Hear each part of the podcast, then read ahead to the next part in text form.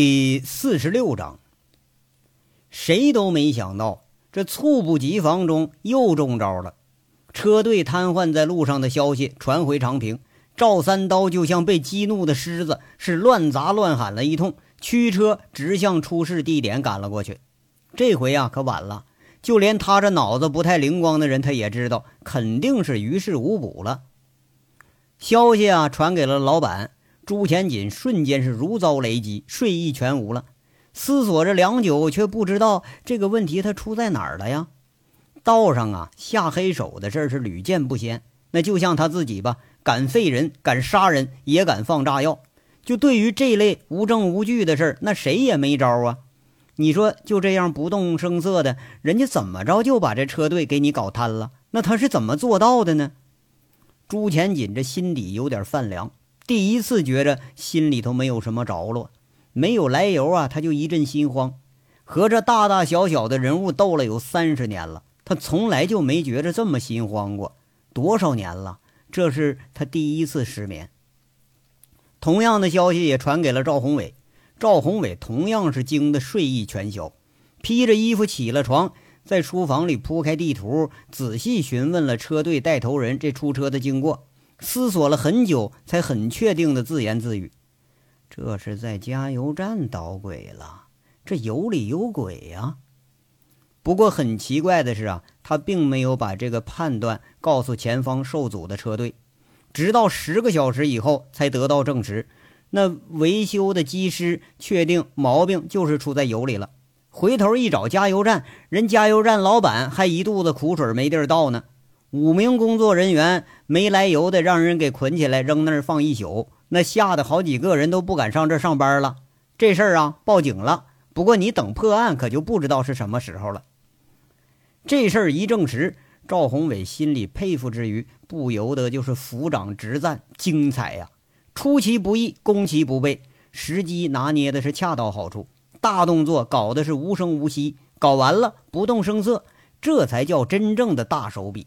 这个劲敌要单论这黑手段的话，恐怕老板都未必能惹得过人家。赵三刀这头脑简单的人，那就更不是对手了。赵宏伟莫名的感到了一阵兴奋。这一百辆重卡又在寒风呼啸的大冬天里头开始检修故障了，一百台发动机被拆修放油，有的积碳严重的不得不更换火花塞、密封环。从长平、从凤城、从当地请了十几个机修人员，一直忙碌了四天，这才把所有故障处理完。这一组车队在寒风里头无奈的停了四天，这一趟这又是血本无归了。谁都没想到，这事儿这也还就是一个噩梦的开始。接二连三的事件，把一向涵养功夫相当好的朱前锦几乎给气的是天天摔东西骂娘。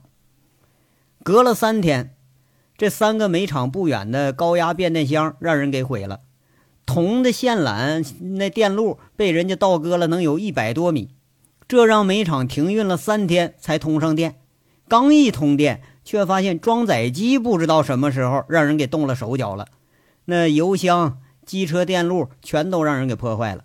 外表你看着是完好无损，这种机器啊，长平根本就修不了。你还得到凤城请人过来修来。不过呢，这配件来回运输的时间又是花了三天。等所有人都闲下来的时候，差不多吧，又有一多半人同时闹肚子了。一检查，哎，这才发现距离煤厂一公里远的地方，不知道什么时候那输水管线又让人给开了口子，水源已经被人给污染了。这十天的时候。搞得煤厂几百口人是风声鹤唳，大半夜里头都怕这鬼上了门。那气急败坏的赵三刀组织好几十人，也准备到惠阳煤厂，咱给你来个如法炮制。等到了煤厂门口，才发现门口治安室放着警车，在那亮着灯呢。值班的四五个人全都穿着警服，门口拴了十好几条大狼狗，见了生人，那狗就不停的叫唤。厂子上影影闯闯的。估计得有上百人在那忙活呢。就这帮汉人，要是对方是人的话，那咱最怕是穿警服的；要对方是畜生的话，那最怕的当然就是狗。惠阳就这个阵势，连赵三刀也有点畏缩，他不敢直接来闯了，来了个无功而返。悻悻而归之后，这事儿又让朱前锦给臭骂了一顿。如果说哈这一切咱还能忍，那么这谣言可就让人忍无可忍了。十天里头，谣言就像中条山的风一样，是刮遍了长平。为朱前锦马首是瞻的车队、司机、煤矿，多多少少都听到了一点类似的传言。据说凤城的恶棍。那个曾经杀人不眨眼的恶棍说要来报仇，为了王大炮的死，要和道上三十年没倒的黑猪一决高下。据说长平的司机啊，只要你敢在朱前锦的煤厂里头运煤，出了长平，你肯定是血本无归。这事儿都不用传，事实已经证明了。据说这个恶棍的手下那得有上千的兄弟，准备跟赵三刀要来个火拼呢。几次赵三刀。这都没占着半点便宜，这煤厂赔钱呢，都赔的快经营不下去了。谣言的后果就是人心惶惶，接触谣言最早的司机们那更是慌得不得了。同样，咱没想到的是啊，这个因为利益而团结在一起的阵营，却同样是因为利益开始分化了。首当其冲的就是司机，重卡那都是司机辛苦钱自己挣钱买的，之所以和煤厂团结起来。那就是为了多挣俩钱好养活家，但是这差不多有二十天了。往年的这个时候，那都是黄金季节，但是今年啊，你不但一分钱没挣着，不但人遭罪不说，反而你是倒贴了好几千块钱去修车钱。这外围的司机和蓄养的打手可不一样，这些挣辛苦钱的赔个一趟两趟的吧，那能说得过去。那你要说哪趟都赔，那可就有想法了。那总不能说咱出门受着罪，回家再受老婆白眼儿吧？挣不着钱，拿什么养车？拿啥养家呀？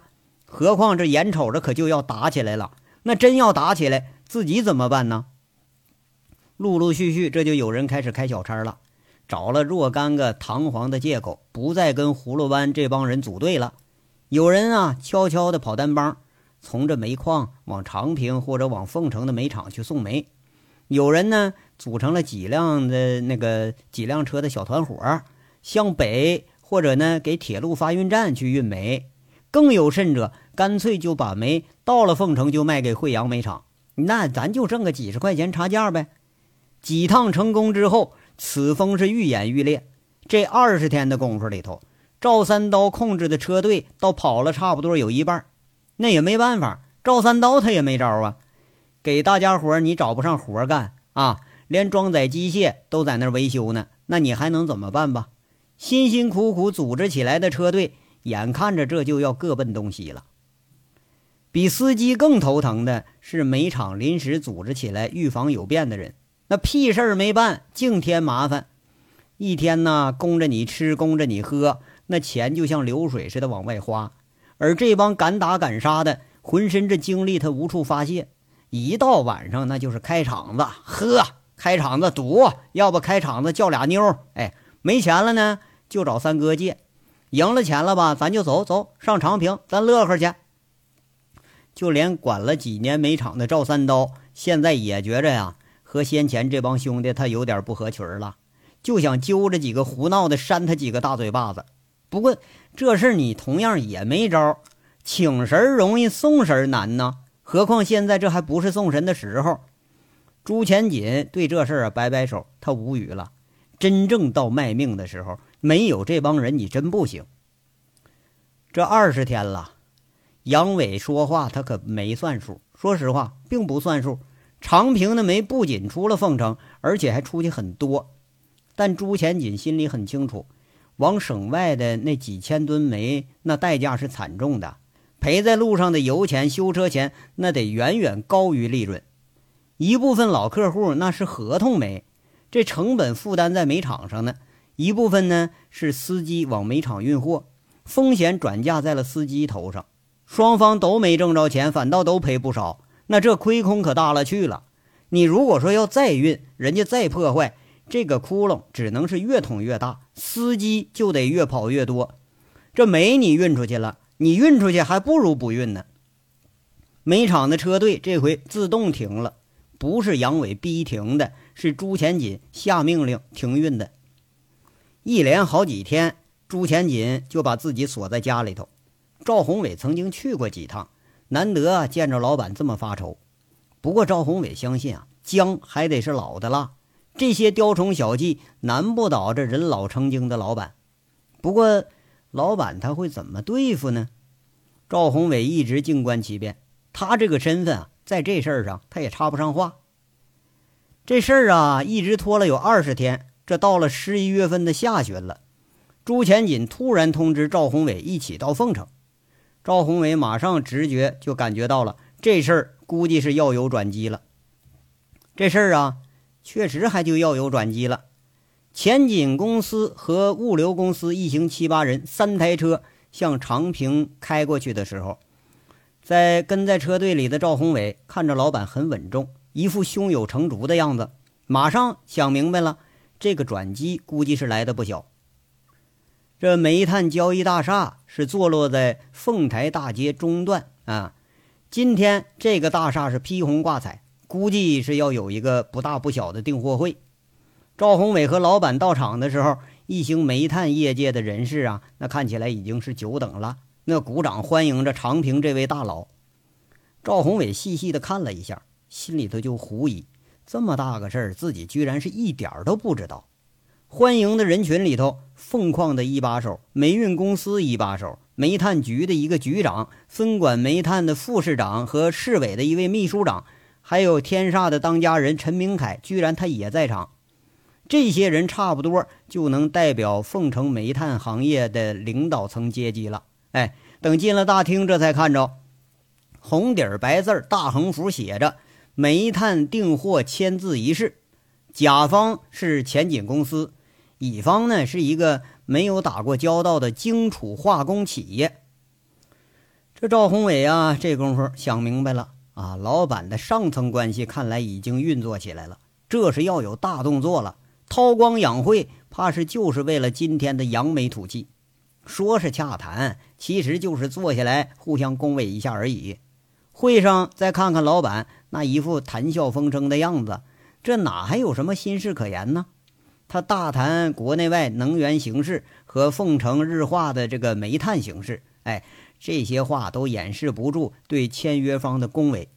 今天的主角是老板，看看煤炭局那位，看看凤矿那位，再看看市委来那位，赵宏伟心里头雪亮，估计啊，老板每年大笔不知名的支出，这些人他八成都有份儿。无聊的赵宏伟翻翻企业介绍。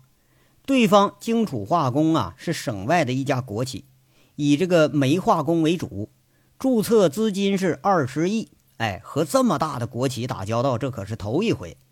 来自湖北的两位倒也挺客气，不住的点头微笑，附和着朱钱锦的话。不过国企呀，历来的那个老大的派头还是有的。一干领导阶层对这两位也是礼敬有加，毕竟人家的那个吃货量大的都吓人。那一年消耗原煤都是百万吨级以上，如果要再加上囤货，那可就更可观了。看着老板在上层这些领导阶层中，他也是游刃有余、八面玲珑。赵宏伟就自觉不如的同时，多多少少有点意外。没想到老板这么快就启用了自己的上层关系，而且是和最不愿意打交道的国企来打交道。跟国企打交道吧。他并不是没有机会，而是不太愿意跟国企打交道。老板更愿意跟民营的或者私人的煤厂打交道，不为别的。国有企业的采购量它虽然大，但是啊，在购销的时候条件很苛刻，价格也不高，而且呢，付款周期比较长，那远不如现金交易来的便利呀。不过这一次，老板打破常规，他要正常经营了。如果说公路一线出现问题，那老板转而把目光投向铁路，这尚在预料之中的话，那么让赵宏伟意外的地方就是啊，没想到老板有这么大的能力，组织起来这么大量的购销合同。很快，这就是签字仪式了，双方很友好的在对方拟定的文本上签了字儿。这一番寒暄之后，陈明凯呀、朱钱锦呐，这要做东请客了，捎带着。连与会的都请着到天煞去吃饭去了。赵宏伟在这种场合啊，他可就得扮演那个跟班拎包的小角色了。他本人很有这种觉悟，把一干领导送进天煞。赵宏伟迫不及待地打开老板交到自己手里的合同，仔细看了一遍。这是很规范的企业合同文本，付款方式、运送时间、质量指标、协议争端，一项一项细细的看完。直到老板陪着客人吃饭去了，赵宏伟还在这琢磨呢。这个预付款呢，它有点低，百分之十。发货量呢比较苛刻，要求每天两辆五千吨的大列车往外发运，日供一万吨。不过呢，这个勉强可以接受。货到检验合格，付清尾款，以十五天为一个周期，那这个也能接受，是吧？几项质量的指标呢，勉强都可以接受。长平的煤它含硫比较高，不过发热量也高，这是公认的。看到运输方式是铁路发送的时候，赵宏伟心里明白了，看来这是要绕开凤城一线的公路，另辟出路了。再一看起始发运站。是陈大拿所属的煤站，这心里更明白了啊！也许双方已经达成某种默契了，虽然有点是吃亏的感觉，不过你跟国企打交道啊，这么大的出货量，正好可以解决眼前的危机，一切都是勉勉强强，咱们可以接受了。只要缓过神来，那前锦公司在长平，它还是龙头。无言的合上文本，赵宏伟心里头有点坠然。这个事儿终究是怎么达成协议的？自己居然一无所知。在这一点上，老板很有枭雄本色。除了相信自己，估计不会再相信任何人了。心里头有点恻然的同时，对老板多少也有点叹服。这一招不可谓不妙，一下子全把对手的招数给化解了。上层博弈，杨伟这个混混，明显他就不够档次。他总不能说连火车也能给你拦下来做做手脚吧？那么下一步呢？先放空杨伟，然后再下一步就要有所动作了。赵宏伟和老板处了这么多年，他心里头是很明白，那帮天天吃喝在煤厂里头正事不干的老班底，这些人肯定不能白养着。下一步估计就要对他本人动手了。赵宏伟啊！暗自在心里做出了这么一个判断。这一顿饭像往常一样吃了有两个小时，从欧式的宜宾包厢出来，两位签约代表这是初次见面，又是普通话说的还实在挺别扭，跟大家不是很谈得来，倒是已经就喝差不多了。陈大拿安排着张成送这两位去休息去。自己却是亲自把市里头的这个煤炭局的一干领导给送出了大大厦，送走了一干领导之后，朱前锦回头就是感激不胜的抱拳直谢陈大拿。陈大拿呢却是摆摆手，不以为然。他笑着呀，凑到朱前锦耳朵边上说了：“张市长安排的，正好有这么大个化工企业来买煤，我这就顺手推舟介绍你了。”兄弟，我这次可是鼎力相助了啊！你放心，集运站向你敞着大门，你随时都可以来。不过，朱老兄啊，卖给国企，你可要少挣好多钱呐！哈，权宜之计呀，权宜之计。朱前锦说着呀，拉着陈大拿就往里头走。赵宏伟要来，却被他摆摆手给打发走了，示意赵宏伟在那等着自己。就觉着啊，这是老朱估计是要有事儿。陈大拿却是笑着挽着朱前锦，一直回到了自己的办公室。秘书忙着给这二位倒水沏茶。朱前锦进门换了一副心事重重的样子，看着秘书出去了，这才无奈地说：“老陈呐，这次多亏了老弟你了，大恩不言谢。以后有什么用得着我朱某人的地方，您尽管开口。”两个曾经敌对的人，或许在某一件事上已经有了默契了。这两年的苟合，在很多方面都有了共通之处。陈大拿嘘了嘘水杯，抿了一口：“哎呀，客气了。我说你老哥啊，以后别让我集运站断了吹，那我就感激不尽了。哎，我就不明白啊，荆楚化工这个价位，在咱们凤城可是买不上多好的煤呀。”老哥，您不觉着亏呀？你这是真不明白还是装糊涂啊？朱前锦突然来了一个反问：“天地良心，我你这事儿我怎么可能明白呀？”陈大拿不动声色在这笑着。其实啊，长平发生的一系列的这个事儿，他是早有耳闻。只不过朱前锦那煤厂一被堵，大量的煤源都往凤城和这个煤炭集运站跑，那他这心里巴不得杨伟掐的再狠点呢。哎，你要能掐几年才好呢？那样的话。自己这铁路集运站可就不愁着煤源的问题了。要说这事儿啊，最受益的还得说是自己这铁路发运站。哎呀，别提了！朱前锦呐，在这推心置腹的开说，哎，倒把近些天发生的事儿都细细给说了一遍。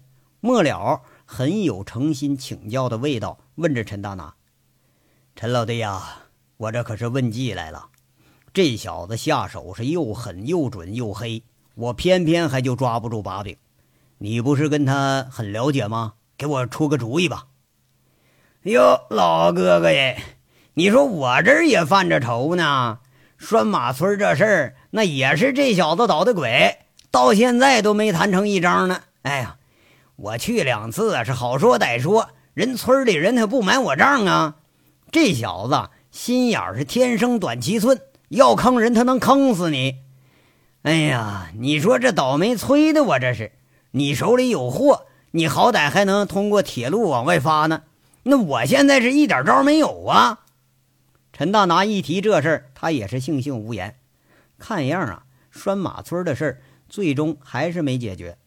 不过双方协商这底子已经是达成了，最起码他能坐到一张桌上了。陈老弟呀。你们有联系没有啊？能不能找个时间约出来谈谈？他不就是想在这里头分一份吗？他不经营着煤厂的吗？我给他供煤源，你看怎么样？朱贤锦试探着问了问，这是一副很超然的语气。哎呀，联系倒是有，不过现在又失踪了。我找了他十天，一点消息没有啊。这小子他就是属地老鼠的，见个洞就能往里钻。朱董啊，这可不像你的风格啊！啊，陈大拿笑着喝了口水，这好像是话里有有所指，这话里头好像是妥协，可妥协也确实就不像是他的风格。哎呀，还能怎么样啊？我朱前锦呐，什么人都不怕。可是第一次见着这号他不黑不白的无赖，可我偏偏还就没招，有劲儿没地儿使啊！你说我怎么办呢？想说两句软话吧，那你看我都找不着人在哪儿。你说说啊，我和他有什么仇啊？啊，我到现在压根儿我连这人都不认识，他这就放了话要灭了我了。朱前锦这话说的很无奈，他好像受了天大的委屈似的。哎呀，朱老哥。这无赖啊，我早就领教过了。不管你是真想握手言和，还是想虚虚以委蛇，我可提醒你啊，杨伟这小子他可是软硬不吃的主儿，翻了脸了那可谁都不认。当面管你叫哥，背后就砸你锅，而且这是个无家无业的浪荡家伙，你还真就没什么可以威胁到他的。要是没有万全的把握，你最好别动他，惹急了。这就是个亡命徒，什么烂事都能干得出来。你别说在车上动手动手脚了啊，杀人放火的事他都能干。那个什么，那个狗脸成，那不就让他一枪就给崩了吗？狼家老二听说当场就给打断了这只手了。就老高怎么样？厉害不？在人家手底下照样都没招。英雄一辈子了，到最后阴沟里翻船了。你说就这货，咱犯得着咱惹他吗？陈大拿笑着在这评价杨伟，示意着自己的右手。不过呀，听这评价好像并不是很高，而且颇有些故意夸大杨伟能力的味道。特别是提到了高玉胜，哎，看看朱前锦这反应。不过让他很失望，朱前锦对这事根本没什么反应，料想中的凛然或者勃然大怒都没有出现。老陈呐，那你说我这还就没治了不成啊？这朱钱锦有点不信邪的意思，哎，更还有点不屑的意思。嘿，朱老哥，咱们啊，别置这一时之气，行不行？犯不着，这就是个流氓痞子混混。您多少身家啊？至于跟他过不去吗？陈大拿在这笑着说着：“哎呀，现在不是我跟人家过不去呀，是人家跟我过不去呀。我这车队跑了一半人了。”二十天出了一万吨煤，净赔钱了。还有啊，这事儿你都能做事啊？拴马村可是你的老底儿，你不为了我，难道你也不为你自己想想辙呀？朱钱锦笑着把这些话给撂出来了，有点儿的同仇敌忾的意思。这事儿啊，这事儿你可别拽上我，这小子我惹不起。陈大拿一听这话里的意思，却是摇头了。眼前浮现出几年前刚刚认识这货时候，那二话不说就是一顿拳脚啊！回头冷冰冰的枪口就顶自己脑袋上了。这事儿想起来，那心里都怵得慌。朱钱锦一看陈大拿这样，倒也是没招了，笑着说了：“哎呀，谁让你惹人了？帮帮老哥我啊！咱们可好歹是合作伙伴啊！长平经营这两年。”我可没坑过你吧？陈大拿一见朱钱锦坦然而言了，心里头暗骂着：“你他妈坑老子坑的还少啊啊！”不过他实在是佩服这个人，就什么事都像没事似的，就能给你说得出来。你这么着一说吧，多多少少好像还有点威胁的意思，就非要把自己往他那船上拉。那个表情就等于在说了：“我要坑你可挺容易，但是我还真就没坑你。”一念至此。陈大拿那脑袋摇的就像拨浪鼓了，摆着手：“别别别别，朱老大啊，你们之间的恩怨我可真不掺和，别回头了，我两头不落好。我是让你当一回和事佬，怎么样啊？这个事儿总得有解决的时候吧？就这么拖着，对您对我可是都没有什么好处啊。”陈大拿一听这话，对这话他就有点诧异了：“和事佬？”怎么合呀？很简单嘛，想办法帮我找到人，或者告诉我他可能在哪儿，这也行。你说凤城这么大，他东躲西藏，这让我想和我也没法和呀。不管结果怎么样，对你可都没什么坏处。比如，万一呀，万一他要消失了，你不也去了一块心病吗？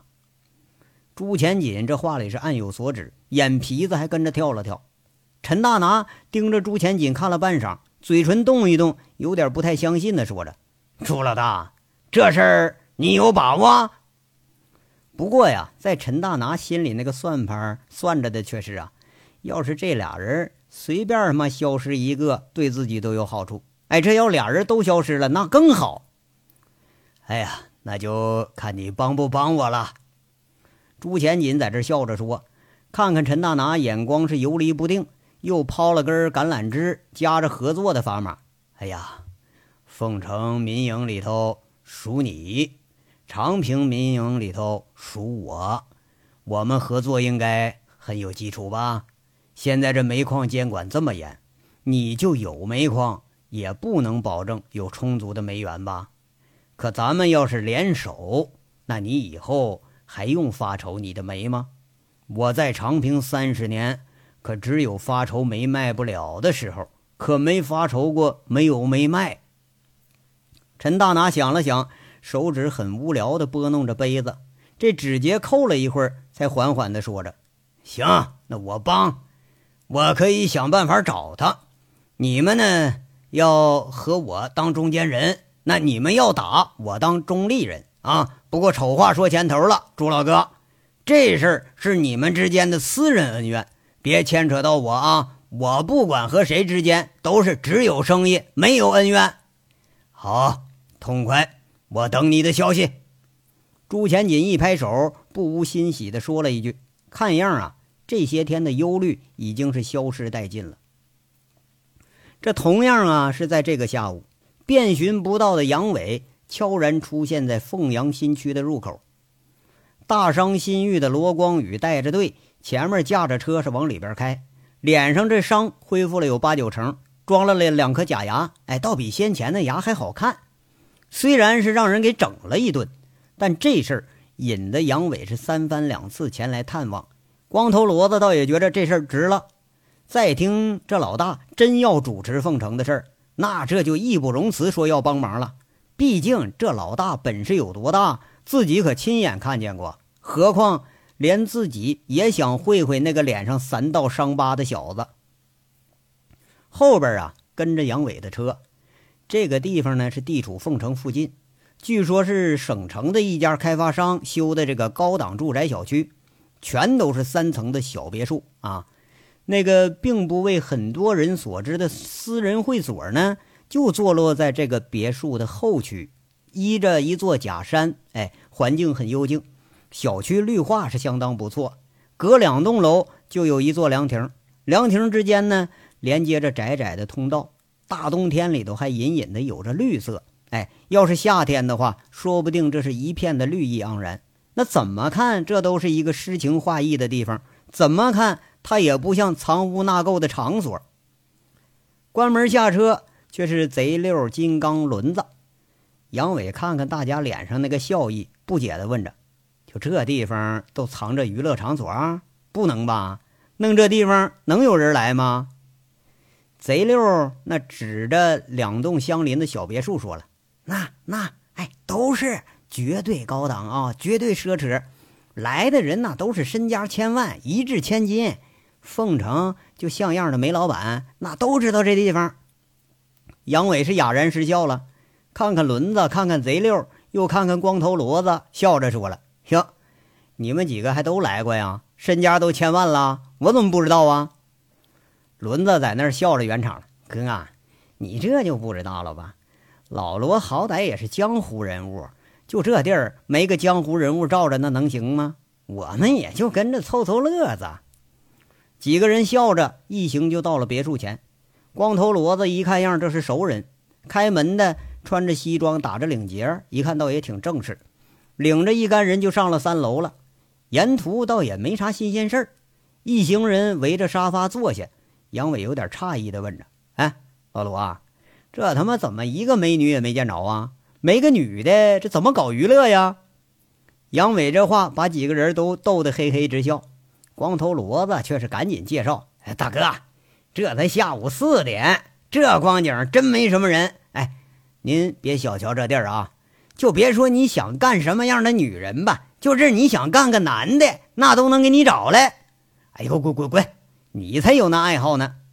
杨伟在这讪笑着，那贼溜啊，神神秘秘就凑上来说了：“哥，哎，这儿还有一个好处呢，你肯定不知道，这块儿有换妻 party，听说过没？”杨伟当时就诧异了：“啥啥啥玩意儿？哎，这就是换老婆。”轮子在那旁边给加一句。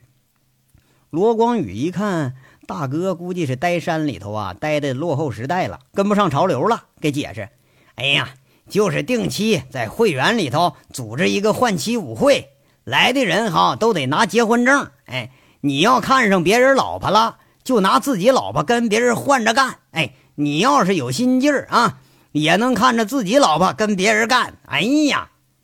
杨伟当时亚瑟一片，盯着淫笑的光头骡子，张口结舌说：“就这这，这这这是真的？”除了金刚啊，几个人怕是都见过这阵势，都笑着点头。看来他假不了。哎呦我操！那这也那也太鸡巴扯淡了吧？这啊，还能整这事儿？那俩人回头还咋过呀？杨伟还真就落伍了，这接受不了了。